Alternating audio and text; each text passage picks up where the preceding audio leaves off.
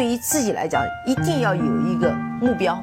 一个企业，它真的要对什么人负责任？嗯，要对社会负责任，嗯，对员工负责任，对股民负责任。这个三个责任，一个国家的发展，实体经济是永远是是顶梁柱。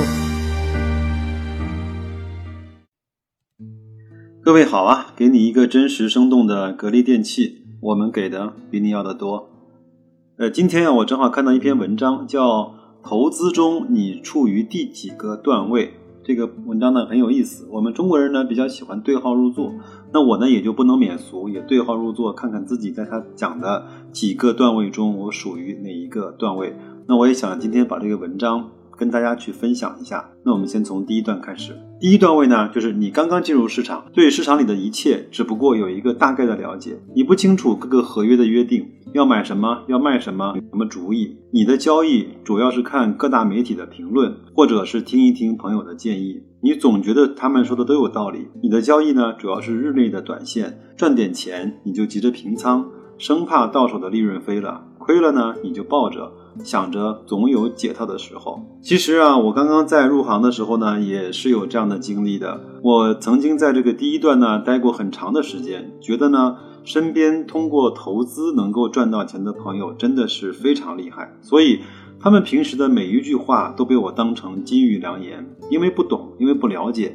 所以好公司根本拿不住。因为别人不可能告诉你在什么价格买，在什么价格卖，你呢又不知道为什么买和为什么卖，所以就像在文章里所说的，生怕到手的利润飞了，所以赚了就卖。这个是讲的第一段。第二个段位呢？就是你知道了一些技术指标，比如说 MACD 啊、KD 节呀、RSI 之类的，总觉得呢他们有时候准，有时候又不准。你也关心基本面，今天哪里发生了一些什么事情，对持仓有什么影响？你总是在第一时间上网去查看，会看一些新闻，在看新闻的时候呢，会去关注一下经济版面。你的交易呢，往往都比较频繁，时赚时亏，但。总的来说，账户都是亏的。其实啊，每个人我觉得在投资的过程中，都会有一段时间是迷恋技术的，认为啊这些图啊、这些图形啊、这些压力支撑啊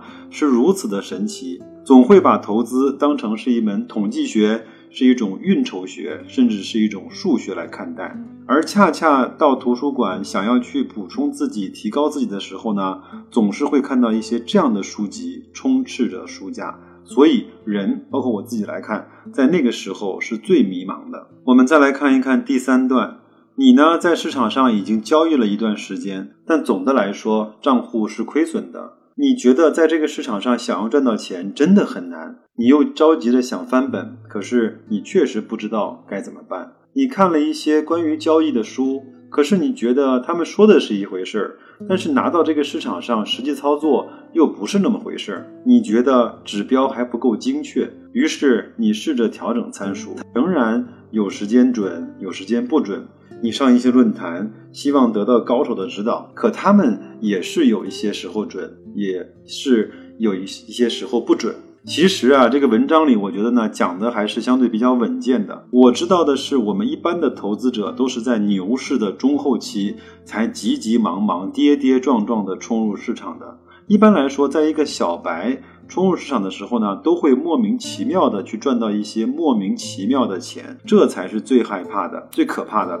我知道有个人讲过一句话：一个人走错并不可怕，最可怕的是他在错误的道路上迈了一步，还感觉非常好，还能赚到一些钱，这才是最可怕的。有人呢认为听消息就能赚到大钱，有的人认为看线看线路图能赚到一些大钱，也有人认为追涨停就能赚大钱。当然，到现在还有很多人。也还相信概念重组、并购这些东西能够赚大钱。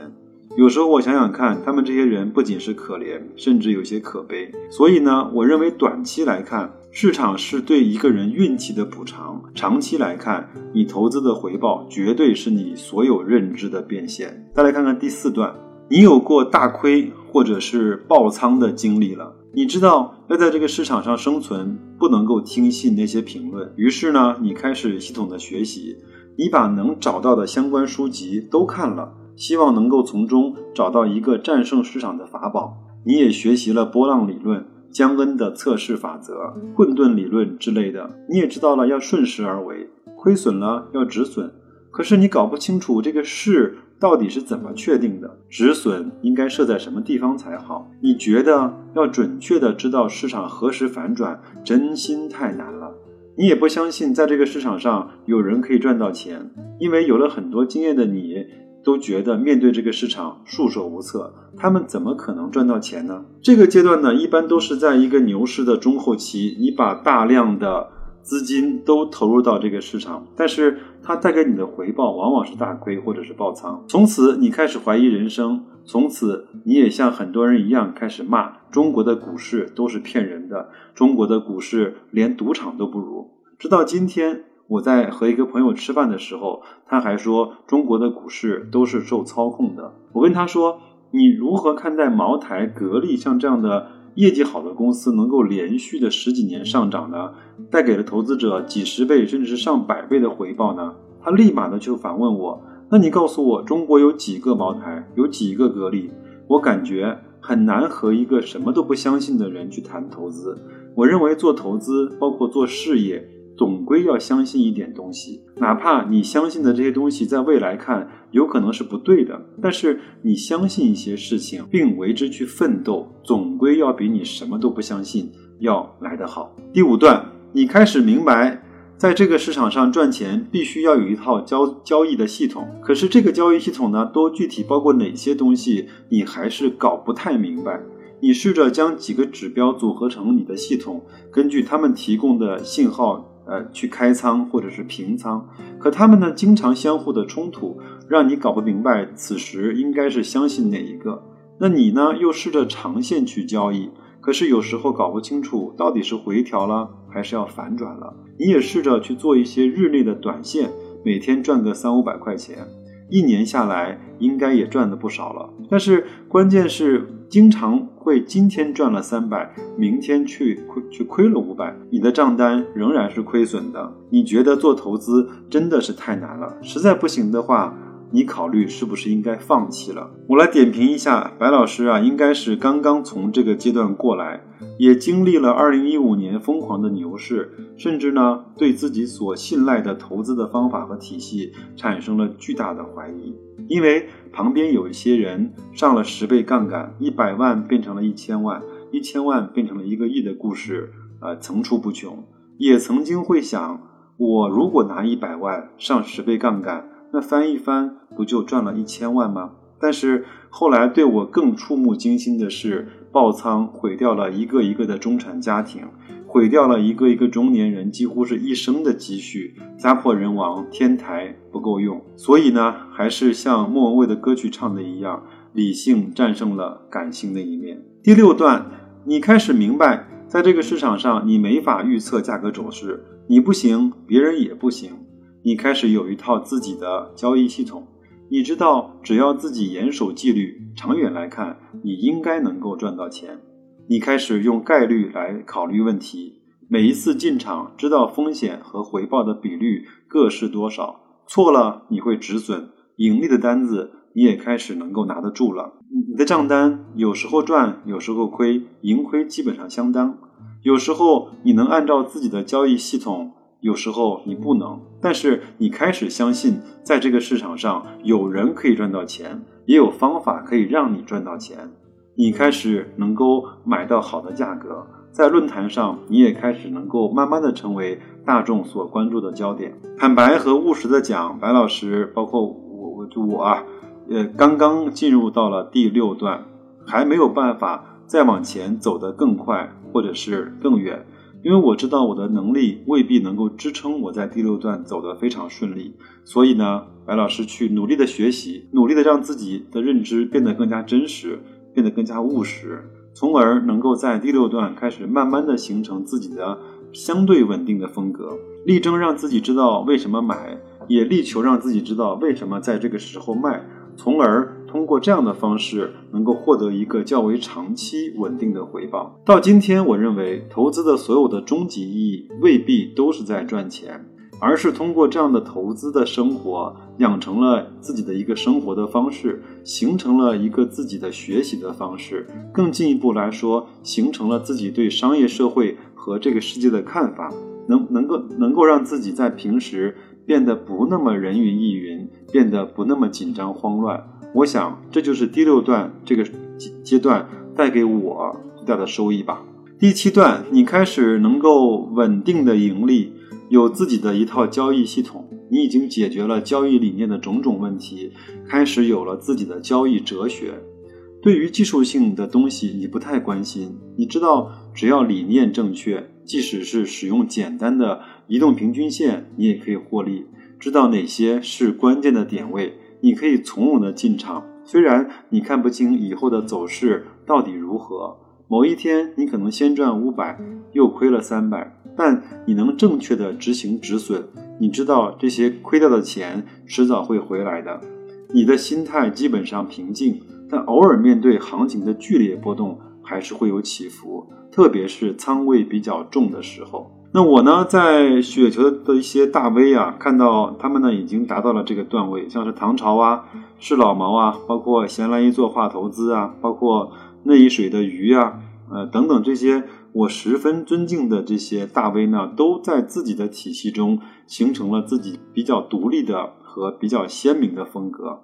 当然，我十分推崇和尊敬的杨天南先生，一定是在这个段位之上的。今天啊，我拿到了他的新书《戴维斯王朝》，我只能用四个字来形容我的心情，就是如获至宝。大家能够理解什么叫如获至宝吧？平常挂在嘴边的戴维斯双击和双杀。在这本书里，却是凝结了戴维斯三代家族的一生。翻开这本书啊，仿佛就回到了一百多年前，整个华尔街的腥风血雨。从一九零六年老戴维斯出生，他们投资的生涯经历了两次的漫长的牛市，二十五次的调整，两次严酷的熊市，一次大崩盘和七次温和的熊市，九次衰退。二战、冷战、人类登月、石油危机、漂亮五零的崛起与崩溃，一次总统遇刺，一次总统辞职，一次总统遭到弹劾，三十四年的上升和十八年的利率下降。在经历了所有这些之后，他们用五万美金，在四十七年里面复利的年化回报达到了百分之二十三，最终达到了九亿美金的财富。在这段宏伟的历史画卷面前，我们这些投资者只经历了一两年的熊市，经历了几个波动，就已经变得手足无措了，顿足捶胸了。真的，我觉得自己还特别的渺小。看看第八段，这个时候呢，赚钱对你来说已经变成了家常便饭，就像一名驾驶的老手开车一样，遇到红灯就停，绿灯就行。交易呢，对你来说完全是无意识的，你不再需要对着图形精确的去定义止损的位置，或者拿笔或者计算器计算着风险和回报的比例。我的评论是在这个段位啊，我已经有不能够有什么评论了，因为我基本上感受不到这个段位的心路历程，可能我这一生也达不到这个级别。就像我们都知道，林丹是羽毛球的好手，所以呢，我们就穷其一生希望达到林丹的高度。这对我来说绝对是痴心妄想。对待这样的选手呢，我们只能用欣赏的眼光去看，可能更加合适。就像我们每个人都会提到巴菲特和芒格，对待他们，我觉得我们可以去欣赏。但是我们在这一生注定了，大部分的人都成为不了巴菲特，也成为不了芒格。在投资，包括很多事情上，我是相信有天赋的。而我呢，还是有一些自知之明的，知道呢自己没有这样的天赋，所以。我希望能够收听到我节目的这些朋友们，有人能够有这样的天赋，可以达到这样的高度。第九段，这个时候呢，你对世界经济了如指掌，你可以提前预知下一轮的经济走势。一年只交易几次，也可能一单一拿就是几年。你很少有看盘的时候，多数的时间呢，你在打高尔夫，或者是太平洋的某个小岛钓鱼。你从不和别人说起来投资的事情，因为你知道没人能明白。我觉得这种人是不是真的存在呢？我不知道，我也不确认。至少我知道，巴菲特和芒格都不是这样的人。他们用自己的努力啊，加上自己的先天的天赋，才能够获得如此不一般的投资回报率。他们的多数时间都是在学习，都是在调研，都是在思考，都是在沟通。显然不是在打在在打高尔夫，或者是在钓鱼。文章呢就念完了。这篇文章我觉得。也很简单，也也很容易理解。但是你真的对应的某一个段位去对照自己的投资的状态，你会发现自己原来没有想象中的那么的厉害。所以还是把自己放低一点，预期放的低一点，这个世界有可能就变得豁然开朗，变得不那么紧张，你会更加的从容不迫。这就是我给大家带来这篇文章和我的一些感受，希望对各位有帮助，好吗？这几天也发生了一些事情，包括今天的新闻，银龙起诉原来的两位股东和老板，包括魏总和他们的孙总侵吞银龙的资产的嫌疑。这个呢，我觉得等事情再发酵一下。我对待事情呢，更多的是。呃，让它去发酵一下，让子弹去飞一会儿。很多人在论坛里面开始讨论，哎呦，这个对格力真的是一个好大的利空啊！我就想不通，各位能不能用脚趾头去想一想，银龙它就是倒闭了、关门了，对格力有什么影响呢？至多会对董明珠董总有一点点影响，但是对格力没有任何的影响。另外呢，你反过来想。即便是有很多人说，哎呦，董明珠收购银龙的贼心不死，那即便是这样的话，他其实也能够促成这样的事情，对吗？就是用一个中小股东，包括大股东都能够接受的方式来去做这笔投资。那在做这笔投资和收购之前，那他把银龙搞得更干净一些，搞得更纯粹一些，搞得更加的轻一些，和纪律严明一些。难道这不是什么好事情吗？所以不用着急，这件事情一定还会有后续的报道，一定还会有一个初步的结果出来，我们就耐心等待，好吗？静待花开。那就这样，祝各位投资愉快，再见。